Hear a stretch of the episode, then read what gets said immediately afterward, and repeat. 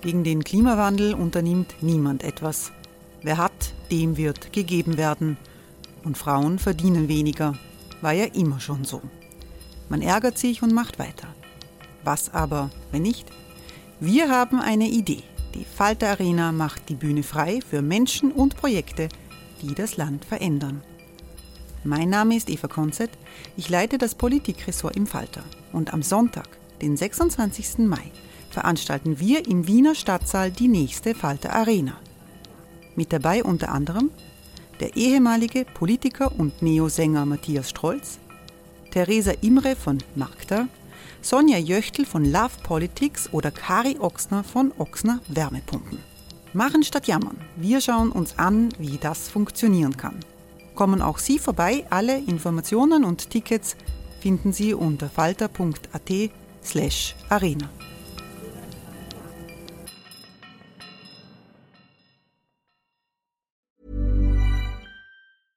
Okay, I have two new obsessions that I need to share with you. Impress No Glue Press On Manis and Impress Press On Falsies Lashes. Trust me, these are getting ready game changers. Both require no glue, so there is no damage to your natural nails and lashes, no mess, and no annoying dry times. Just one step and you're done. Boom instant glam. Visit impressbeauty.com slash presson and use code PRESSON25 at checkout for 25% off Impress Manicure and Press-On Falsies.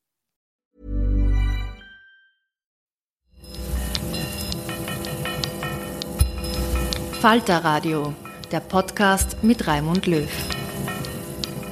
Herzlich willkommen, meine Damen und Herren, zum Falter Radio für Samstag, den 17. Februar 2018 steht Wien vor einer Museumsdämmerung, weil die Zukunft des Wien-Museums am Wiener Karlsplatz nicht mehr sicher ist. Diese Frage stellt der Falter in dieser Woche und ich freue mich, dass Wien-Museumsdirektor Matti Bunzel hier ist. Guten Tag. Hallo. Er wird seine Visionen zeichnen und die Hürden bei der Museumsplanung in Wien uns präsentieren.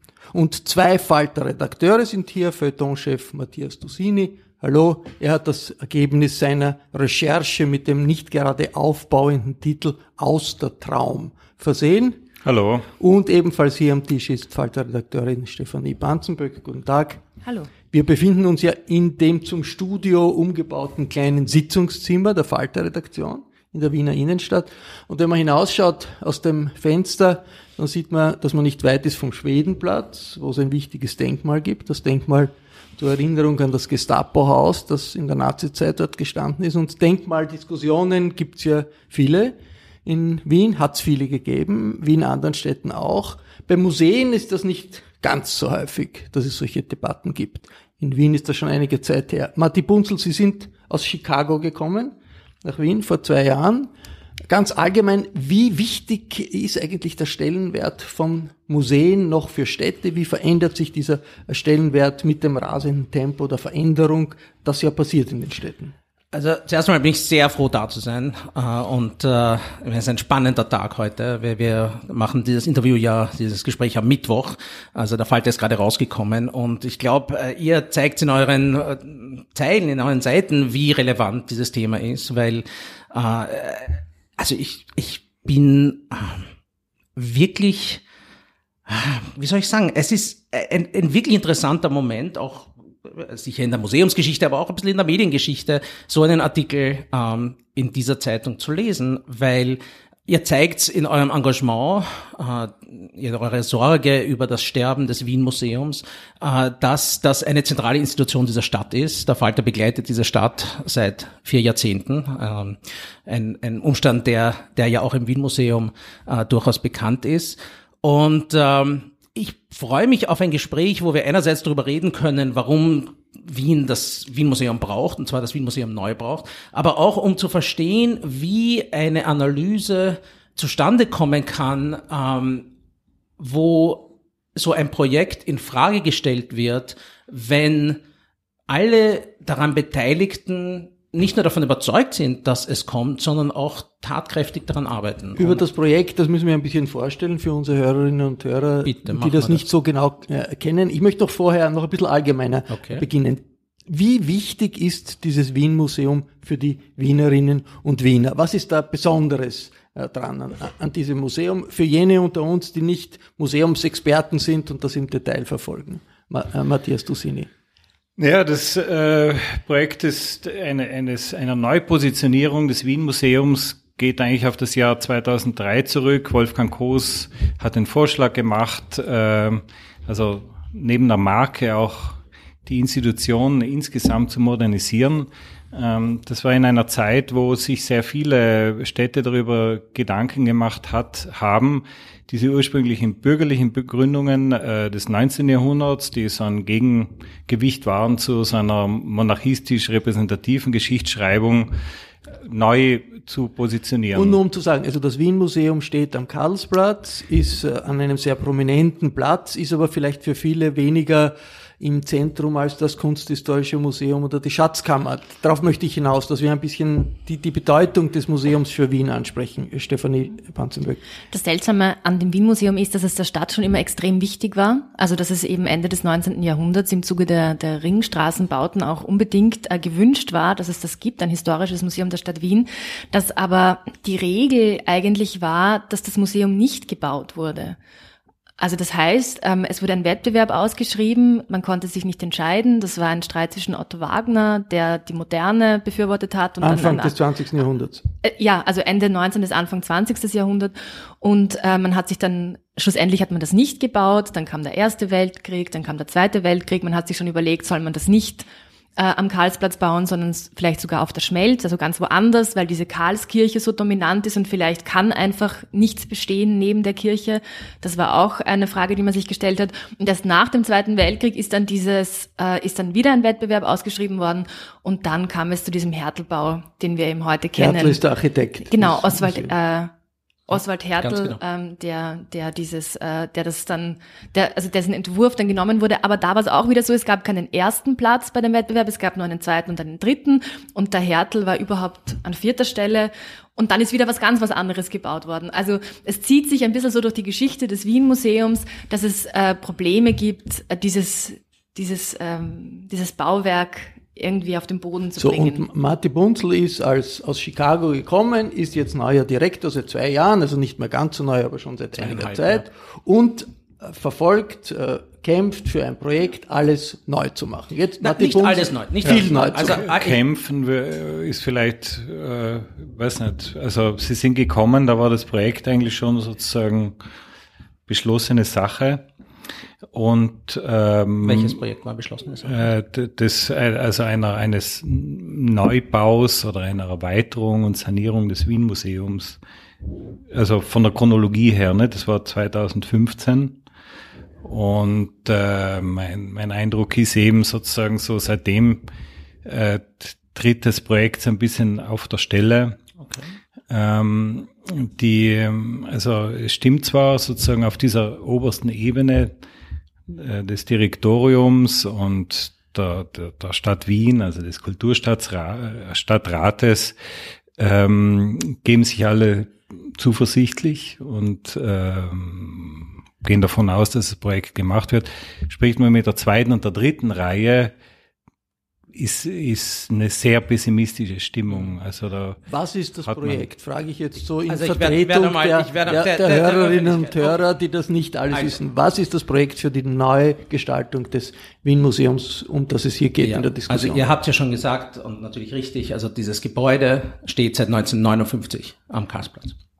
Es ist denkmalgeschützt. Es gilt als eines der wichtigsten Gebäude der Nachkriegsmoderne. Es gibt jetzt lange schon eine Diskussion, wie es generell mit dem Wien-Museum und mit diesem Gebäude im Speziellen weitergehen könnte. Die Diskussion, wie du gesagt hast, hat äh, mein Vorgänger, der Wolfgang Koos, äh, begonnen schon sehr, sehr früh in seiner Direktion. Jetzt muss man einfach festhalten, und das steht vollkommen außer Frage, dass der Hertelbau ein, ein architektonisch interessanter Bau ist. Wie gut er ist, können Architekturhistoriker debattieren. Ähm, wir haben alle eine Meinung dazu. Ich mag ihn sehr gerne, aber er ist, wie er ist. Er ist vor allem ein, ein Bau einer moderaten Moderne, der ein Museum konzipiert als einen Ort, an den man hingeht und herangeführt wird an Großartigkeiten der Kulturgeschichte. Es man ist, geht hin, schaut sich Bilder man an. Man schaut sich Bilder an. Es ist ein Kasten am Ende des Platzes vom Karlsplatz und de, der Besucher, die Besucherin wird imaginiert als jemand, der schon von vornherein weiß, ah, Wien hat große Kultur geschaffen und ein Teil dieser Kultur, ein wichtiger Teil, nämlich die Sammlung der Stadt Wien, kann man dort bewundern. So. Was dieser Bau nicht kann, gar nicht kann, ist das, was wir von einem heutigen Museumsbau erwarten, nämlich dass ein, ein Museum ein dialogischer Ort ist, eine Plattform, ein Ort für Diskussion, für Besucher und Besucherinnen. Äh, wir haben keinen Raum für Ateliers für Kinder, für Schüler, Schülerinnen, Senioren. Wir haben eine keine wirkliche äh, Veranstaltungssituation. Wir verwenden das Atrium, wo die Akustik so schlecht ist, dass jedes Mal Leute zu mir hinkommen. Das soll konsumentenfreundlicher werden. Konsumentenfreundlicher, wenn wir unsere Besucher als Konsumenten konstruieren würden, würden wir sagen konsumentenfreundlicher. Für mich geht es darum, freundlicher zu sein für die Bevölkerung. Jetzt darum geht's jetzt, das ist der nächste Punkt, weil, weil du angesprochen hast, Vergleich kunsthistorisches Museum.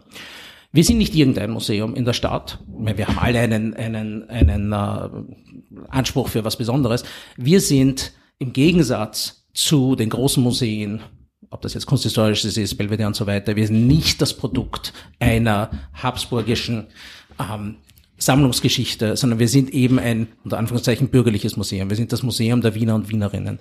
Das drückt sich vor allem in unserem Besucherprofil aus. Im Gegensatz zu den anderen großen Museen ist es fast umgekehrt. Also die anderen großen Museen haben 80 bis 90 Prozent äh, Touristen, Touristinnen. Großartig. Ich freue mich auch immer über unsere Gäste aus dem Ausland. Aber wir sind das Museum der Wiener und Wienerinnen. Und Ungefähr 80 Prozent. Und das soll sozusagen nicht jetzt nur soll das so bleiben, sondern das soll ausgebaut werden. Und momentan haben wir einfach nicht die Möglichkeit, das zu sein. Wir haben auch keinen Platz. So, jetzt ganz kurz. Ich muss es nur erklären. Die Substanz vielleicht noch. Ja, na, die Substanz. Jetzt ist die nächste. Und dann gab es eine Diskussion. Da war ich nämlich wirklich nicht dabei, weil ich war dabei im, in der Auswahl dieses Entwurfs.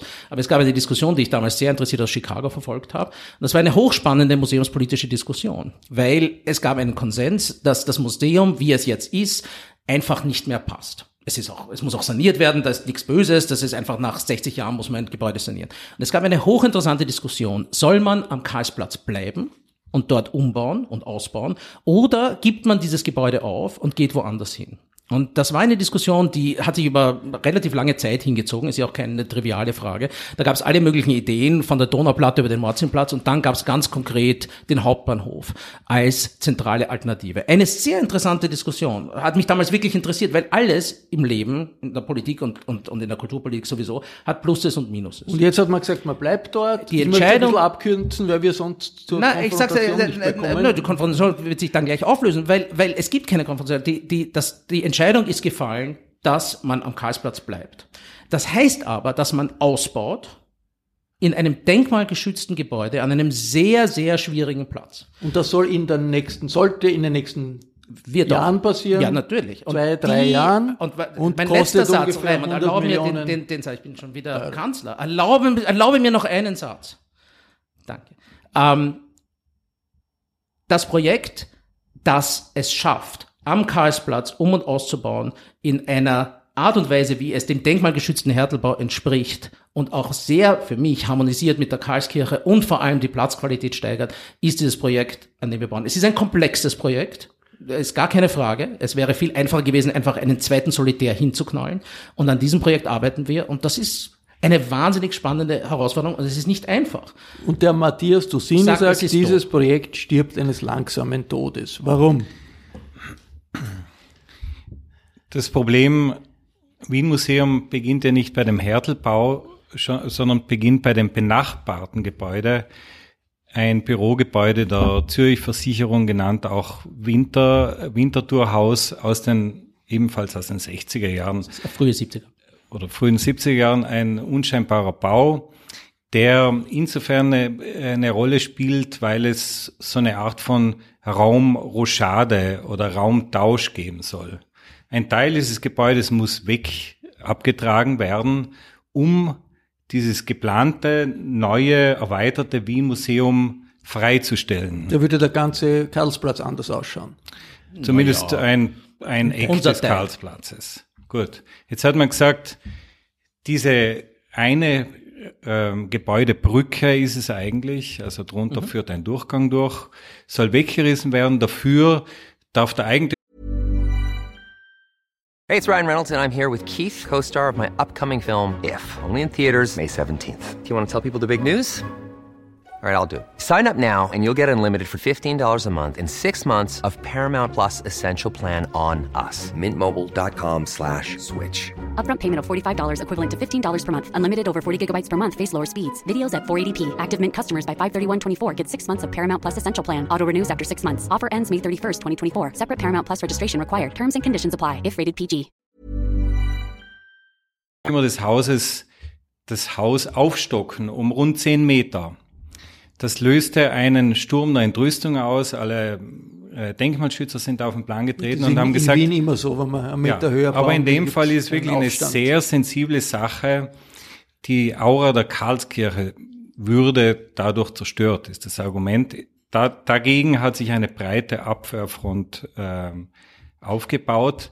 Wenn es aber diese Aufstockung nicht gibt, entstehen bereits sehr hohe Kosten, bevor überhaupt ein Stein für das Wien-Museum äh, äh, aufgestockt wurde. Also bevor man da überhaupt einen Spatenstich für das Wien-Museum selber gemacht hat, entstünden durch diese nicht äh, politisch schwer durchsetzbares Projekt mal große Kosten. Punkt eins. Punkt zwei. Man hat meiner Ansicht nach die Kosten dieser Aufsteck, Aufstockung äh, von vornherein unterschätzt. Eine Aufstockung dieses Gebäudes hätte große statische äh, Bewegungen zur Folge. Ähm, die Kosten, die am Anfang bei ungefähr 80 bis 100 Millionen Euro lagen, liegen inzwischen schon weit darüber. Das heißt, äh, dieses Projekt wird sehr schwierig politisch argumentiert, argumentierbar zu sein. Die Stadt sitzt auf einem Schuldenberg von ungefähr sieben Milliarden Euro. Wir haben gerade so ein Pleitenpech äh, äh, und Pannenprojekt beim Krankenhaus Nord erlebt. Das heißt, die, die Politiker werden sich sehr zögerlich verhalten und sich scheiden, in ein Projekt zu, hineinzugehen, dessen Kosten Also das ist der Kern der unkalkulierbar sind. These des Falter. Es steigen die angenommenen Kosten, daher wird sich die Politik nicht drüber trauen. Ein Also, drittes Argument, es fehlt der politische Rückhalt. Wir haben einen äh, Kulturstadtrat, der auf Abruf ist. Mailand Bokorny, Mailand Bokorny. der uns angerufen hat und gesagt hat, dass er steht hinter dem Projekt, das Projekt Genau. ist im Laufen, hat Genau. den Redakteur angerufen, den, den Zuständigen, den Matthias, äh, hat mich angerufen, Ja. also ihm ist wichtig, dass diese Botschaft auch da Er ist. steht dazu. Renate Brauner, die Finanzstadträtin, ist aus, äh, äh, ausgezählt. Und man muss sagen, auch auf Nutzerseite äh, kann ich keine starke Position erkennen. Äh, und da sind wir wieder bei dem auf den Tisch schlagen. Also hier herinnen soll man das ja nicht tun. Aber was Das ich ein bisschen man, das hört man sonst äh, äh, in, in der Sendung und ist nicht zu was korrigieren. Ich, was ich aber immer auch noch nicht gehört habe, war, dass der Direktor des Wien Museums beim Kulturstadtrat auf den Tisch geklopft hat. Äh, ein Kulturstadtrat, der Jahr für Jahr mit denselben schwer nachvollziehbaren Gründen, Finanzierungsmodell und so weiter, das den Baustart ver- verschiebt, dann muss doch ein Museumsdirektor hingehen und sagen, Alter, du hast mich geholt, damit ich hier ein Museum eröffne. Ich will hier nicht nach meiner Pensionierung noch immer auf einer Baustelle herum, äh, Weißt du, weißt du, was ich faszinierend, also das ist so spannend. Ähm, also, außer du hast, ich meine, wir reden ja auch von Wanzen in der österreichischen Politik mittlerweile, außer du hast das Büro vom Andi Meilert verwanzt, woher weißt du, dass ich das nicht immer wieder tue? Äh, Diese, diese Und akustischen... woher weißt diese, du, und woher weißt du, und woher Wellen weißt du, dass nach außen die, gedrungen. Naja, ist das nicht in der Natur eines Gesprächs in einem Büro, dass dann nicht sofort alles nach außen dringt? Aber noch viel wichtiger, weil, ich meine, das ist alles ganz witzig, aber noch viel, viel wichtiger, weil relevanter, wir reden ja über Steuergeld, wir reden ja über dein Geld, mein Geld, das ist ja unser gemeinsames Geld hier. Woher weißt du, dass die Kosten viel höher sind? Woher weißt du das? Ich meine, was ich nicht verstehe, weil du, du zitierst mich, was ich auch super finde. Ähm, ich sage in solchen Situationen oft, ich bin kein Architekturexperte. Ich kann, also wenn mir jemand sagt, das Projekt kostet 100 Millionen, kann ich nicht unabhängig sagen, na, ich glaube, das sind jetzt 120 Millionen. Ich bin so nicht ausgebildet. Wo, woher weißt du das? Woher weißt du, dass dieses Projekt wesentlich teurer, das hast du gerade gesagt, wesentlich teurer geworden ist als angekündigt? Das sagen mir all, das sagen mir Experten, die dieses Projekt von Anfang an begleitet haben. Das sagt mir auch ein Papier, das äh, uns zugespielt wurde, in denen ganz klare Zahlen genannt werden ist jetzt, äh, ich frage jetzt die Stefanie Banzberg als Beobachterin, nicht so total nah dran wie andere. Ist das Gefühl weit verbreitet, der Matti Bunzler als Direktor äh, haut sich in der Öffentlichkeit zu wenig ins Zeug, um diese Erneuerung durchzubringen, wie das äh, der Matthias Dusini geschrieben hat und die jetzt auch formuliert hat? Also ich kann dazu nur sagen, dass äh, in den Recherchen, also nachdem dieses Projekt endlich am Tisch lag, haben wir immer wieder angerufen und gefragt, wie das finanziert wird. Und wir sind jedes Mal vertröstet worden. Also das war, das, das war jetzt, ist einfach das Ergebnis einer Recherche. Es stand immer im Raum, bezahlt das die Stadt Wien? Das wird sie wahrscheinlich nicht tun, ähm, weil sie sich nicht neu verschulden darf. Oder gibt es ein sogenanntes PPP, dieses Public-Private Partnership, wo dann ein, ein privates Bauunternehmen dazu äh, geholt wird.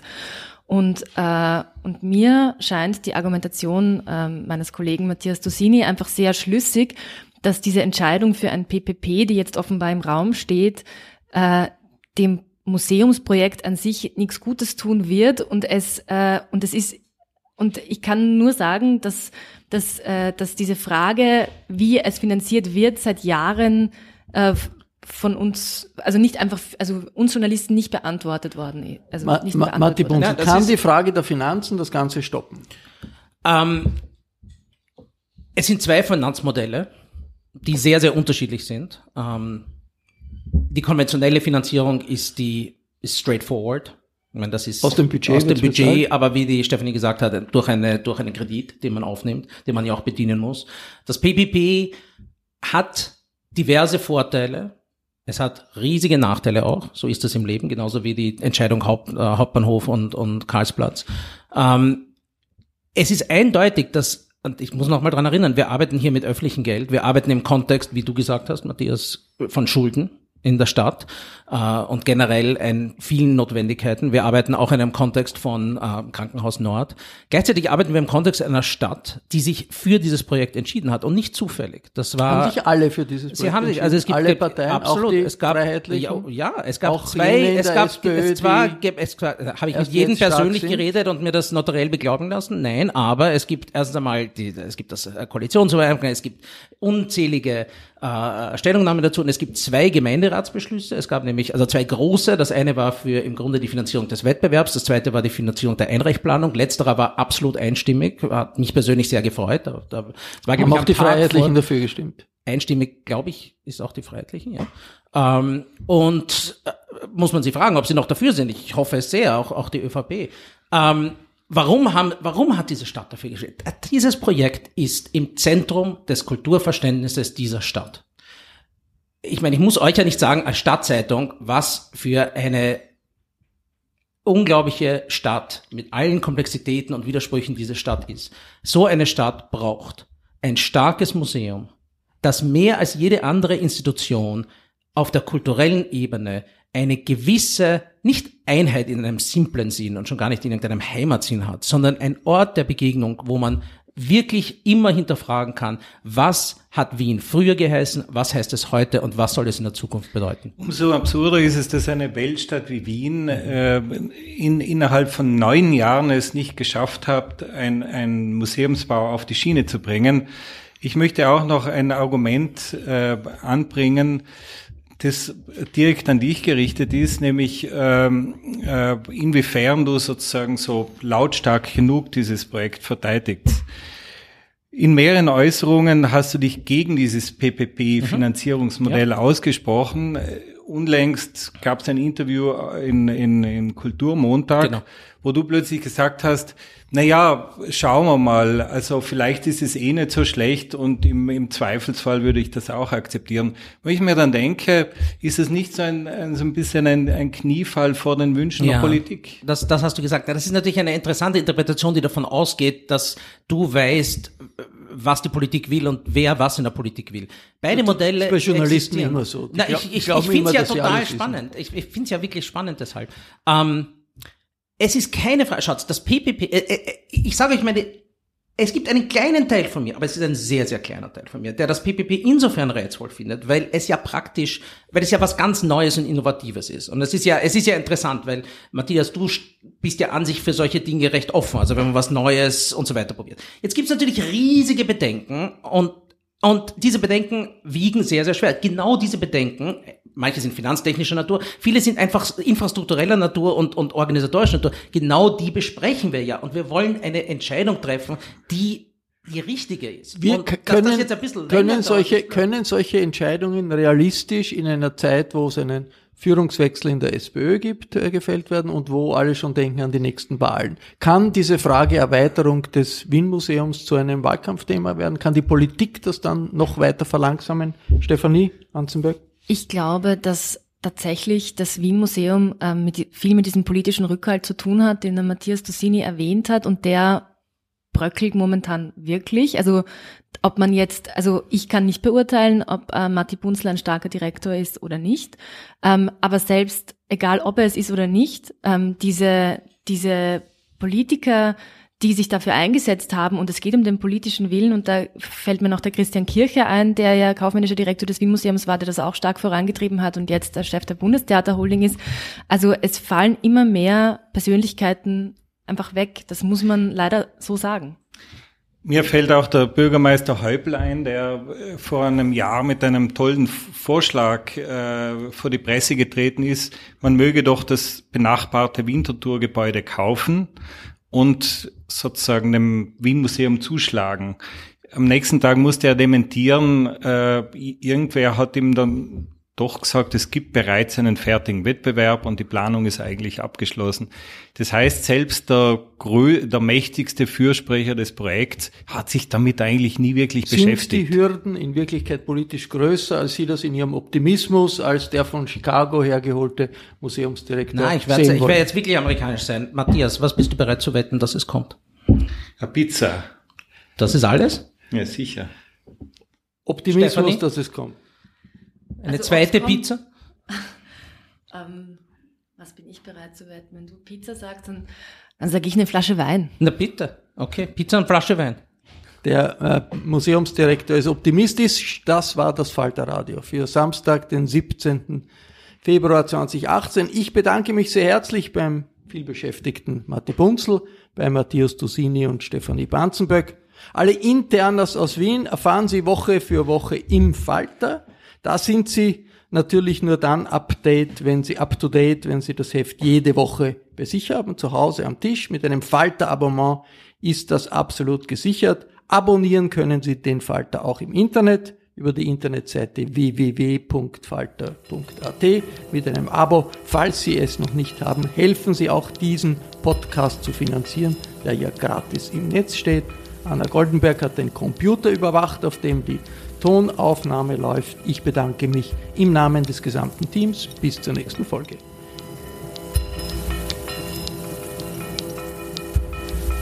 Sie hörten das Falterradio, den Podcast mit Raimund Löw.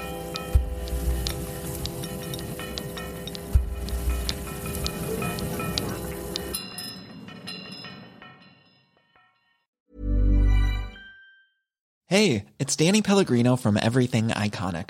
Ready to upgrade your style game without blowing your budget? Check out Quince. They've got all the good stuff shirts and polos, activewear, and fine leather goods, all at 50 to 80% less than other high end brands.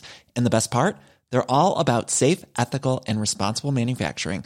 Get that luxury vibe without the luxury price tag. Hit up quince.com slash upgrade for free shipping and 365 day returns on your next order. That's quince.com slash upgrade. Planning for your next trip?